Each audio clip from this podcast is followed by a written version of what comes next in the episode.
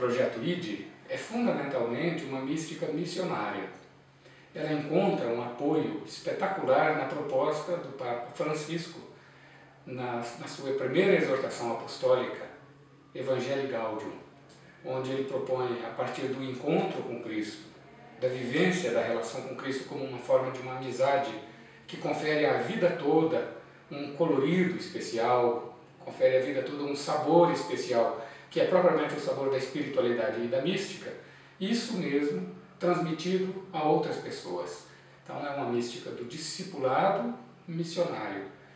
Não como dois aspectos complementares, mas um só aspecto que precisa ser dito com duas palavras.